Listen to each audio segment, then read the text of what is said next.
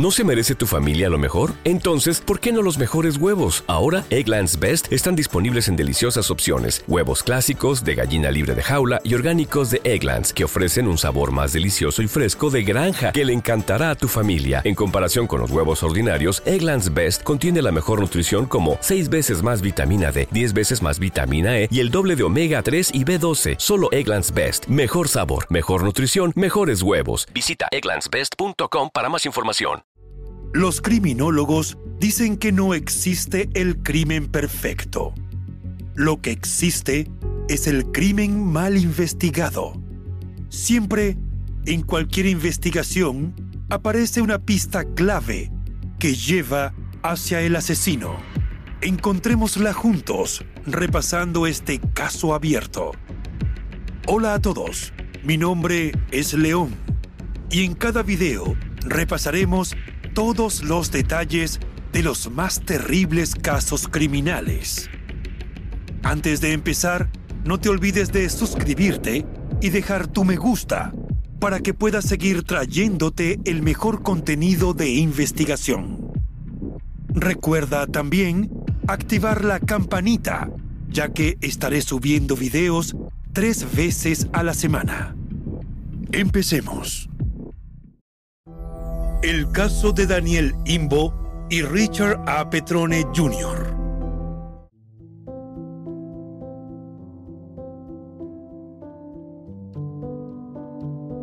Daniel Otobre, una estadounidense que luego sería conocida como Daniel Imbo, nació el 7 de agosto de 1970 en el sur de Filadelfia, Pensilvania. Fue hija del matrimonio conformado por John y Félix Otobre.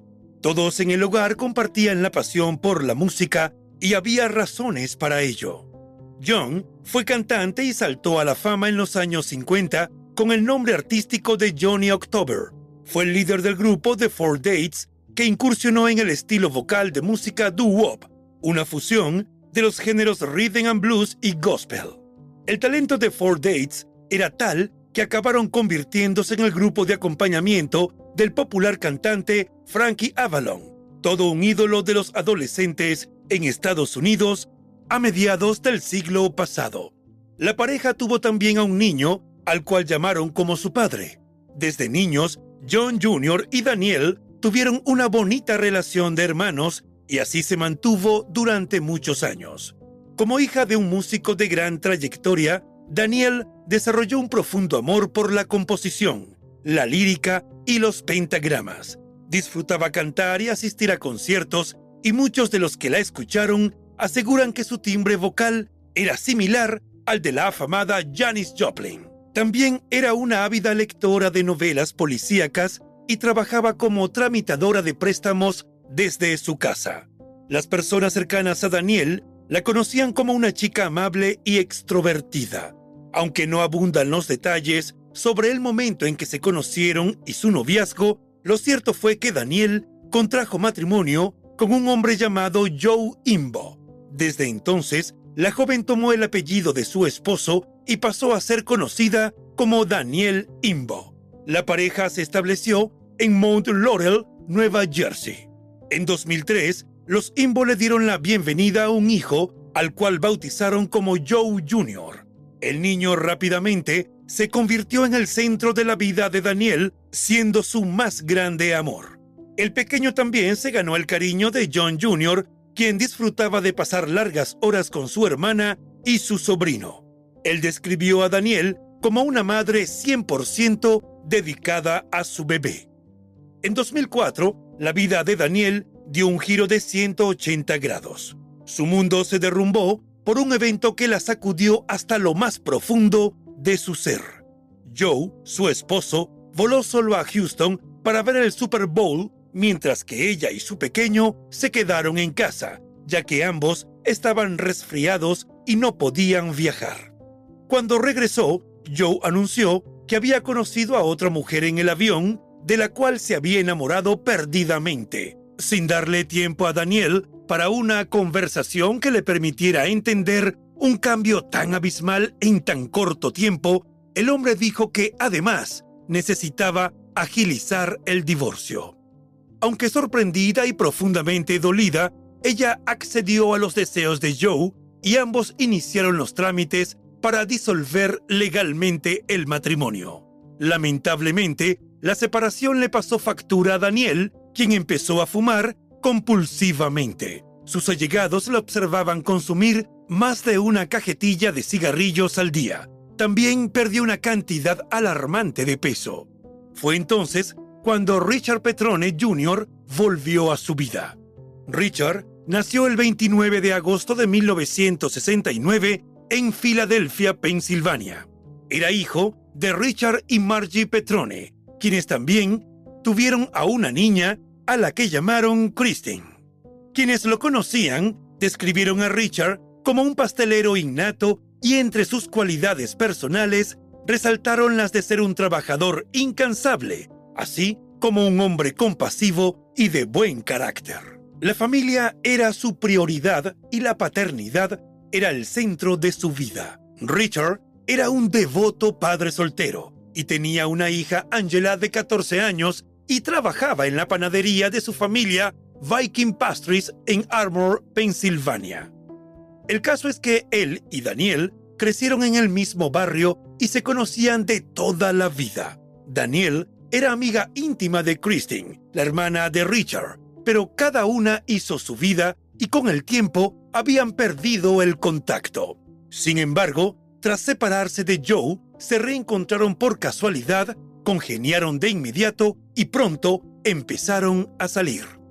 Al igual que ocurría con Daniel, a Richard le encantaba la música, especialmente el rock. Además, disfrutaba viendo deportes y era seguidor de los Chicago Bears. Según Angela, su padre nunca había sentido algo tan fuerte por una mujer. La observadora adolescente se dio cuenta del camino positivo que causaba la presencia de Daniel en su vida. Le comentaba a todos que Richard se había enamorado de verdad y que al fin había encontrado a la persona con la que él deseaba pasar su tiempo. Aunque la pareja era feliz, Daniel aún estaba inmersa en un doloroso proceso de separación y decidió entonces que lo mejor sería que ella y Richard no se vieran durante un tiempo. Sus emociones la superaban en algunos momentos y ella sentía que necesitaba centrarse por completo en su bebé y en superar los trámites del divorcio. Aunque la decisión le causó mucho dolor, Richard respetó los deseos de Daniel y se mantuvo alejado. Como era de esperarse, la nueva relación de Joe terminó de la misma manera abrupta en la que había comenzado. En consecuencia, no pasó mucho tiempo antes de que él le pidiera a Daniel reconciliarse y darle otra oportunidad a su matrimonio. Pero pese a que ella todavía sentía algo por su ex, también pensaba que el divorcio era la decisión correcta. La joven madre sentía que había varias razones para seguir separados, ya que Joe no solo le fue infiel y prácticamente la sacó de su vida de un día para otro, sino que también, según se supo en ese entonces, era controlador y malhumorado. Algunas reseñas señalan que sus peticiones de reconciliación parecían más bien un mandato, y en vista de que Daniel se negaba, a menudo el hombre sacaba a relucir su carácter explosivo. Incluso se dijo que en una de esas ocasiones, Joe se enfadó tanto que tiró la silla de comer de su hijo contra la pared. Sin embargo, él siempre negaba los señalamientos acerca de su temperamento incontrolable. El 19 de febrero de 2005, Richard estaba cenando solo en un bar, pero se le antojó ir a ver y a escuchar alguna banda musical que estuviera tocando en vivo esa noche. En vista de que no quería ir solo, llamó a su hermana Christine y le preguntó si quería acompañarlo. Ella declinó la invitación, pero sí la transmitió a Daniel, que estaba de visita en su casa en ese momento. Aunque ella y Richard llevaban semanas sin hablarse, Daniel aceptó la invitación. Sorprendido pero entusiasmado, él pasó a recogerla en su camioneta Pickup Dodge Dakota color negro modelo 2001. Ambos fueron a un bar llamado Avilenes en la calle sur de Filadelfia donde se reunieron con los amigos de Richard, Anthony y Michelle. Vieron actuar a un grupo y según relatos posteriores, nada parecía fuera de lo normal. De hecho, Richard y Daniel lucían felices y se les vio sentados cerca el uno del otro y besándose dentro del bar. Bromearon sobre la suerte que tuvieron para conseguir un lugar donde estacionar el enorme vehículo de Richard a pocas cuadras del establecimiento donde se hallaban disfrutando. También compararon sus agendas para el fin de semana siguiente como para planear otra cita. Anthony y Michelle le pidieron a la pareja que les acompañara a otro bar, pero ambos se negaron, explicando que cada uno tenía que madrugar al día siguiente y no querían trasnocharse demasiado. Entonces, aproximadamente a las 11:45 pm, se prepararon para marcharse y se oyó a Richard decir que llevaría a Daniel a su casa en Mount Laurel antes de regresar a South Philly. Salieron juntos al aire nocturno y jamás se volvió a saber de ellos. A la mañana siguiente, Daniel no acudió a su cita con el peluquero, quien resultó sorprendido porque ella no actuaba de esa manera. A lo largo del día, todas las llamadas a su teléfono celular iban directo a su buzón de voz. Lo mismo ocurría con el móvil de Richard. Las familias empezaron a preocuparse porque ambos mantenían un contacto frecuente con todos sus allegados y eran muy comunicativos. No era propio de ninguno de ellos desaparecer sin ninguna explicación. El hermano de Daniel, John, decidió ir a buscarla a su vivienda a la cual ingresó utilizando la llave de repuesto que ella le había dado para casos de emergencia. El interior estaba oscuro y nada parecía sospechoso o fuera de lugar. Era extraño, pero todavía pensaba que podría volver en cualquier momento. La verdadera señal de alarma se presentó a las 3 de la tarde, a la hora a la que Joe solía dejar a Joe Jr. en casa de su ex esposa. Daniel siempre estaba presente para recibir a su hijo, pero en esa oportunidad no llegó. Fue entonces cuando John supo que algo iba mal, porque ella no se habría perdido eso. Para Daniel, su hijo era lo más importante. Cuando Joe llegó a casa de Daniel esa tarde para dejar al hijo de ambos, encontró allí a la familia, pero no a su ex esposa. John, quien para el momento no sabía el motivo de la ausencia de su hermana, intentó cubrirla diciendo que estaba por llegar y que ella le había pedido que cuidara de Joe Jr. Sin embargo, al pasar las horas sin noticias, los Otobre y los Petrone entraron en pánico, denunciaron la desaparición de sus seres queridos y comenzaron una búsqueda que duraría un largo tiempo. La policía, como de costumbre, argumentó que se trataba de dos personas adultas que tal vez decidieron darse una escapada y que, por ende, correspondía esperar 48 horas antes de iniciar la investigación. A diferencia de la policía, las familias de Daniel y Richard no estaban dispuestas a esperar 48 horas para iniciar la búsqueda. Así, al caer la noche, John y Richard Petrone padre recorrieron las calles de la ciudad y comprobaron las rutas de las autopistas en busca de la camioneta de Richard. Reducían la velocidad para echar un vistazo por cada calle lateral y callejón entre Philly y Mount Laurel. También comprobaron las vías fluviales y los pasos elevados de la ciudad, incluidos los puentes Walt Whitman, Ben Franklin y Betsy Ross. Finalmente, al amanecer, volvieron a casa. Ese día, amigos y voluntarios organizaron una búsqueda en cuadrícula que recorrió 160 kilómetros en todas las direcciones, llevando fotos del vehículo de Richard y de su matrícula. John no solo era un buen hermano, sino que también estaba preocupado y quería tener a Daniel de vuelta en casa muy pronto. Pagó 1.200 dólares, que en la actualidad equivalen a unos 1.900 dólares por los servicios de un agente de policía de Camden para que hiciera un rastreo en helicóptero. Ambos recorrieron la ciudad desde las alturas con la esperanza de hallar a Daniel, pero no encontraron nada. La gran camioneta pick-up de Richard habría sido visible desde el helicóptero sin dificultad, pero no había rastros de ella. A pesar de varias búsquedas exhaustivas, parecía que la pareja y el vehículo se habían desvanecido sin dejar rastro. No había testimonios de que alguien los hubiera visto después de salir del bar. No aparecieron en ninguna de las cámaras del puente de peaje para ingresar a Nueva Jersey tras salir de Avilenes. Decididos a encontrar alguna pista que orientara su trabajo, los investigadores chequearon los movimientos de las cuentas bancarias, las tarjetas de crédito y los teléfonos móviles de Daniel y Richard. Buscaron pistas en dos direcciones distintas. Por un lado, intentaban saber si hubo movimientos inusuales en las cuentas, ya fuera dinero recibido o pagado en cantidades diferentes a lo que hacían con regularidad. Si encontraban algo así, podría ser indicador de que alguien los estuviera molestando o chantajeando. La otra línea de investigación buscaba determinar si después de esa noche hicieron alguna compra o un retiro de dinero en un cajero, porque eso orientaría la búsqueda hacia el sitio donde ocurriera la hipotética operación.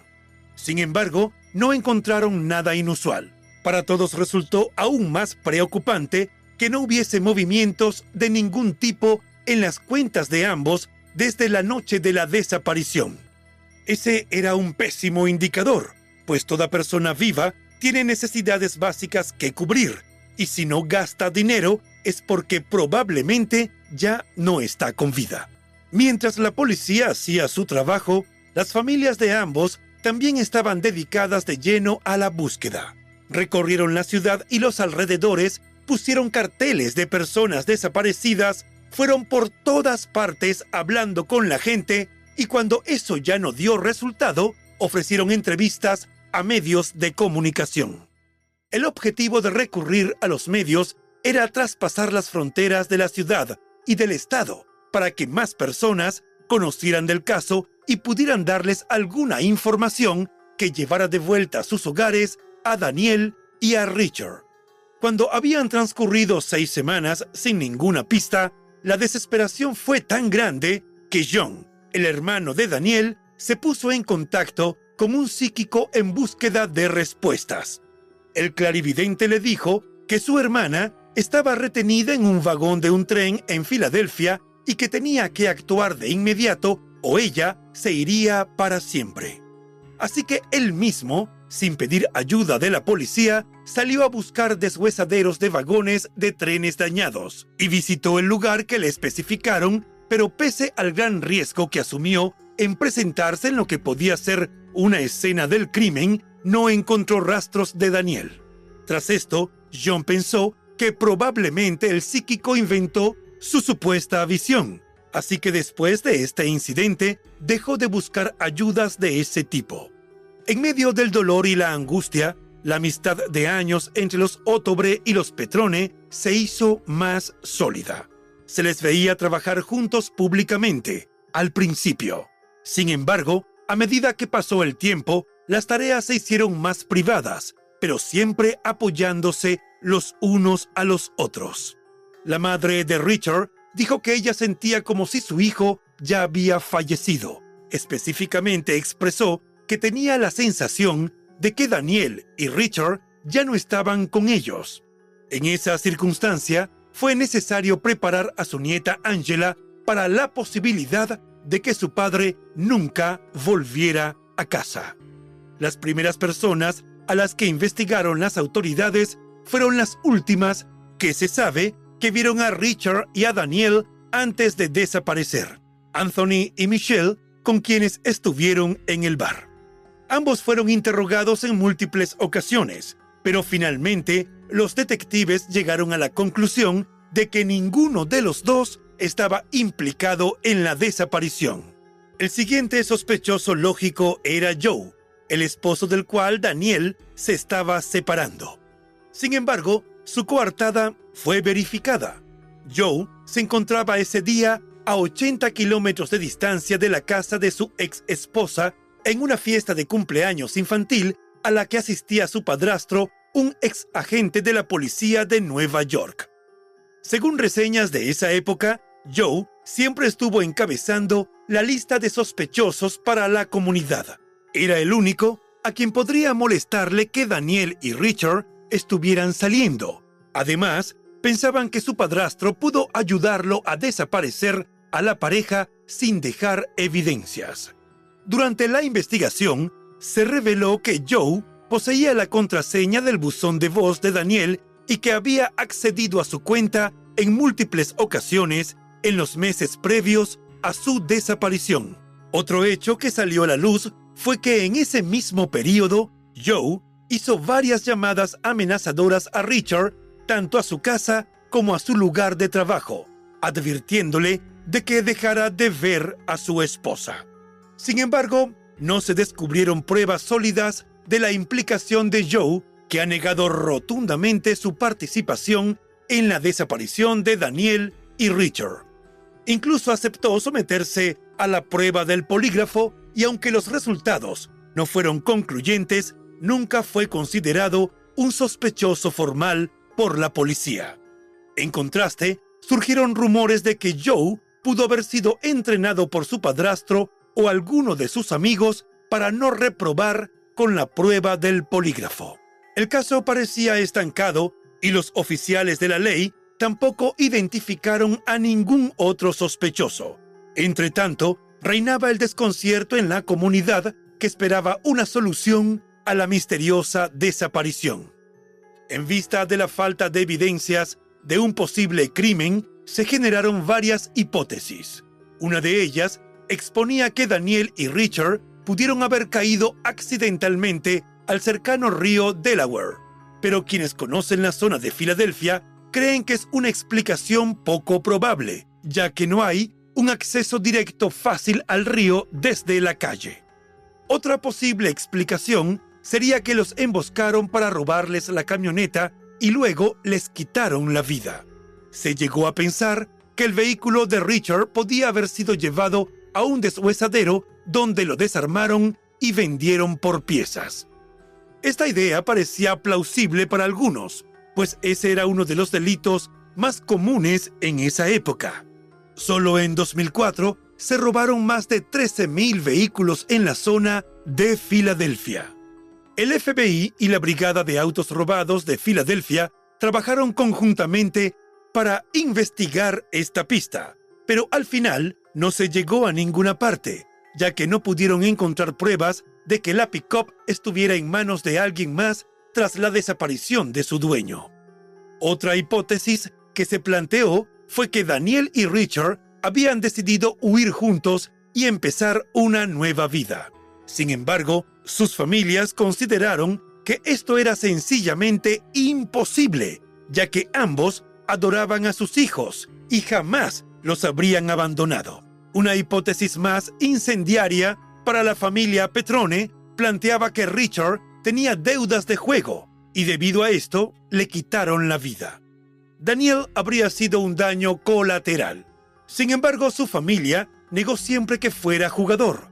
Margie dijo que su hijo jamás metió una moneda en una máquina tragaperras y que por el contrario despreciaba el juego. Aunque fue una hipótesis extraoficial, nunca fue probada. Lamentablemente, marcó la vida de ambas familias que hasta ese momento siempre fueron amigas. Los padres de Daniel, así como otros familiares, pensaban que los Petrone estaban ocultando algo y que la causa de la desaparición era responsabilidad de Richard, por lo que rompieron relaciones con ellos. Así, transcurrieron años sin noticias ni actualizaciones por parte de las fuerzas del orden. Mientras tanto, las familias de Daniel y Richard trataban de seguir adelante con sus vidas tras la dolorosa ausencia. Casi tres años después, el FBI investigó la desaparición como un posible homicidio por encargo. Un portavoz del buró había dicho previamente que el caso no parecía ser un acto de violencia al azar, porque fue una desaparición demasiado limpia. El portavoz del FBI, Jerry Williams, confirmó que los investigadores federales se sentían cada vez más seguros de que la pareja fue víctima de un complot por parte de alguien que pagó para que les quitaran la vida. Argumentó que si se hubiese tratado de un rapto, los allegados habrían recibido alguna llamada para exigirles el pago de un rescate. En el caso de que el objetivo de llevárselos fuera la extorsión, también habrían llamado a la familia. Sin embargo, de nuevo, no se sugirió el nombre de un sospechoso en particular. Seguían pasando los años y las familias ya habían aprendido a vivir en la desesperanza e incertidumbre que causa la ausencia de un ser querido. En 2014, el agente especial del FBI, Vito Rosselli, investigador a cargo del caso desde el inicio, emitió un comunicado de prensa en el que afirmaba que hacer desaparecer a dos personas y una camioneta sin testigos ni pruebas de ningún tipo durante nueve años sugería una planificación metódica. No obstante, aclaró que existía la posibilidad de que el autor simplemente hubiera tenido suerte al cometer semejante crimen. Pero ante sus ojos expertos, lo más probable era que el responsable sabía bien lo que hacía, dada la limpieza con la que desaparecieron Daniel y Richard sin dejar ninguna prueba. En febrero de 2015, en el décimo aniversario de su desaparición, el FBI añadió el expediente a su iniciativa de casos sin resolver, lo que significaba que se dedicarían más tiempo y se le darían más recursos a la investigación. La naturaleza de los hechos llevó a los investigadores a concluir que se trató de un ataque planeado y llevado a cabo por más de una persona. Christian Sahak, agente de la División Criminal del FBI, declaró que en su departamento creían que se trataba de un acto orquestado, ya que una camioneta de 1.400 kilos y dos personas no desaparecen así como así. Dijo que basándose en la experiencia de las fuerzas del orden, es poco probable que se tratara de un simple delito de oportunidad. Pero sin pruebas forenses y con pocas pistas, era difícil obtener las respuestas que tanto requerían. Además, admitió que la mayor parte del problema era que no había escena del crimen. Ese mismo año, Margie, la madre de Richard, recordó a su hijo como un padre dedicado que nunca huía de sus responsabilidades, por lo que insistió en que jamás habría dejado a su hija. Dijo que Angela ya tenía 23 años y además de haberse convertido en madre, también estaba ocupando el lugar de su abuela en la panadería familiar. Algo que la llenaba de orgullo y un poco de pesar porque Richard no estaba para ver la mujer en la cual se había convertido su pequeña hija. Al ser consultada por su relación con la familia de Daniel, recordó que se distanciaron a causa de las opiniones drásticamente distintas de cada parte sobre lo que le había ocurrido a la pareja. Los Otobre, en esa ocasión del décimo aniversario, declinaron compartir públicamente sus sospechas con el medio de comunicación que los llamó para pulsar su opinión. El hermano de Daniel, John, no quiso ser entrevistado y su madre tampoco pudo ser localizada. Richard Padre explicó en esa ocasión que el FBI le interrogó ampliamente y hasta le aplicó una prueba del polígrafo sobre la hipótesis de que su hijo tenía problemas de juego, aunque formalmente los resultados no fueron comunicados. El hombre dijo que su hijo nunca tuvo vínculos con el juego, las drogas o la mafia. Afirmó que, por el contrario, era un hombre sano, buen hijo y padre trabajador. Ese mismo año se dio a conocer que Joe Imbo, el esposo de Daniel, se había mudado a Carolina del Sur con su hijo, el pequeño Joe Jr. Se especulaba que el hombre probablemente buscaba alejarse de los malos recuerdos y las miradas acusadoras de la gente de la comunidad, ya que muchos pensaban que él era, de alguna manera, el responsable de la desaparición. Cuando se cumplían 11 años de haber sido vistos por última vez, salió a relucir otra hipótesis que indicaba que la desaparición estuvo relacionada con los presuntos vínculos de Richard con la venta y consumo de sustancias ilícitas y con el crimen organizado.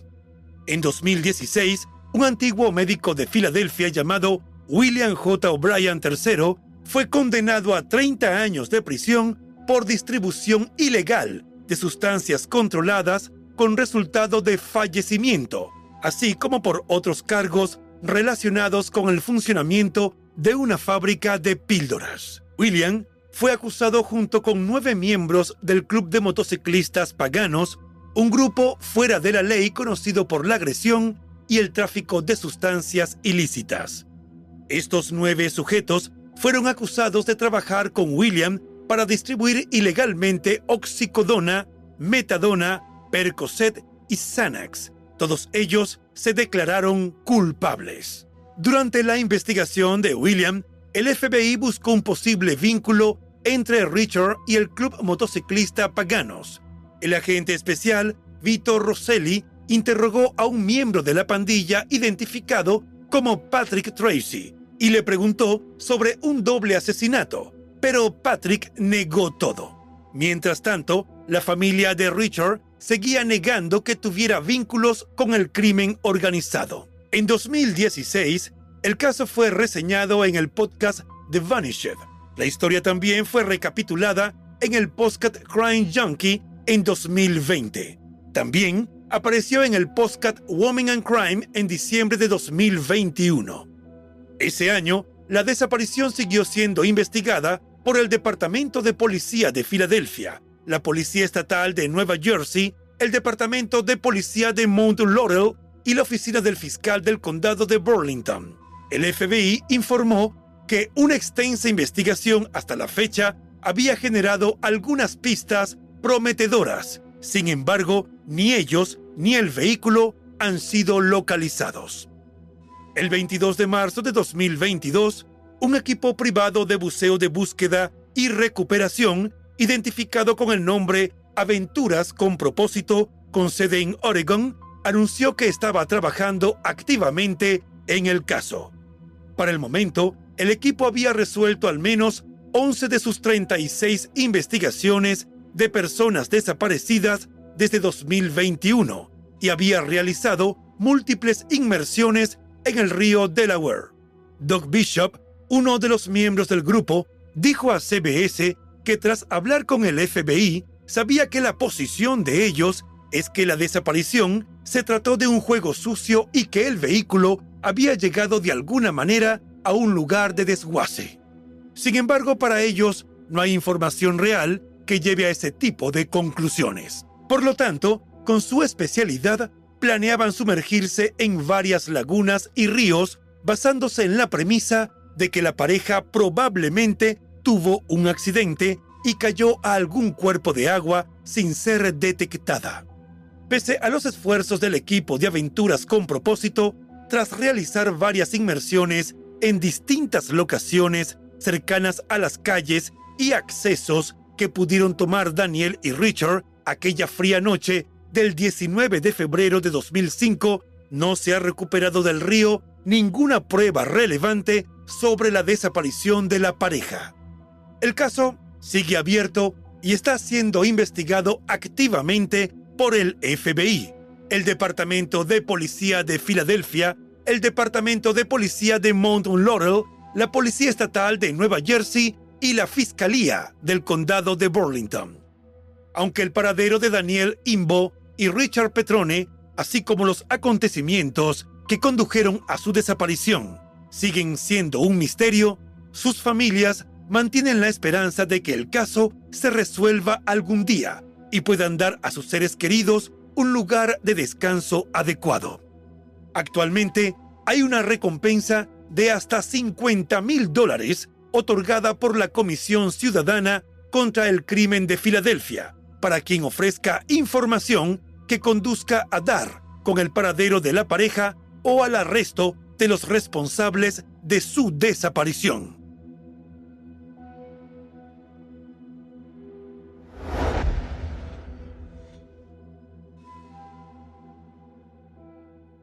At Parker, our purpose is simple. We want to make the world a better place by working more efficiently, by using more sustainable practices, by developing better technologies. We keep moving forward. With each new idea, innovation, and partnership, we're one step closer to fulfilling our purpose every single day. To find out more, visit parker.com/purpose. Parker, engineering your success. ¿No se merece tu familia lo mejor? Entonces, ¿por qué no los mejores huevos? Ahora, Egglands Best están disponibles en deliciosas opciones. Huevos clásicos, de gallina libre de jaula y orgánicos de Egglands, que ofrecen un sabor más delicioso y fresco de granja que le encantará a tu familia. En comparación con los huevos ordinarios, Egglands Best contiene la mejor nutrición como 6 veces más vitamina D, 10 veces más vitamina E y el doble de omega 3 y B12. Solo Egglands Best. Mejor sabor, mejor nutrición, mejores huevos. Visita egglandsbest.com para más información.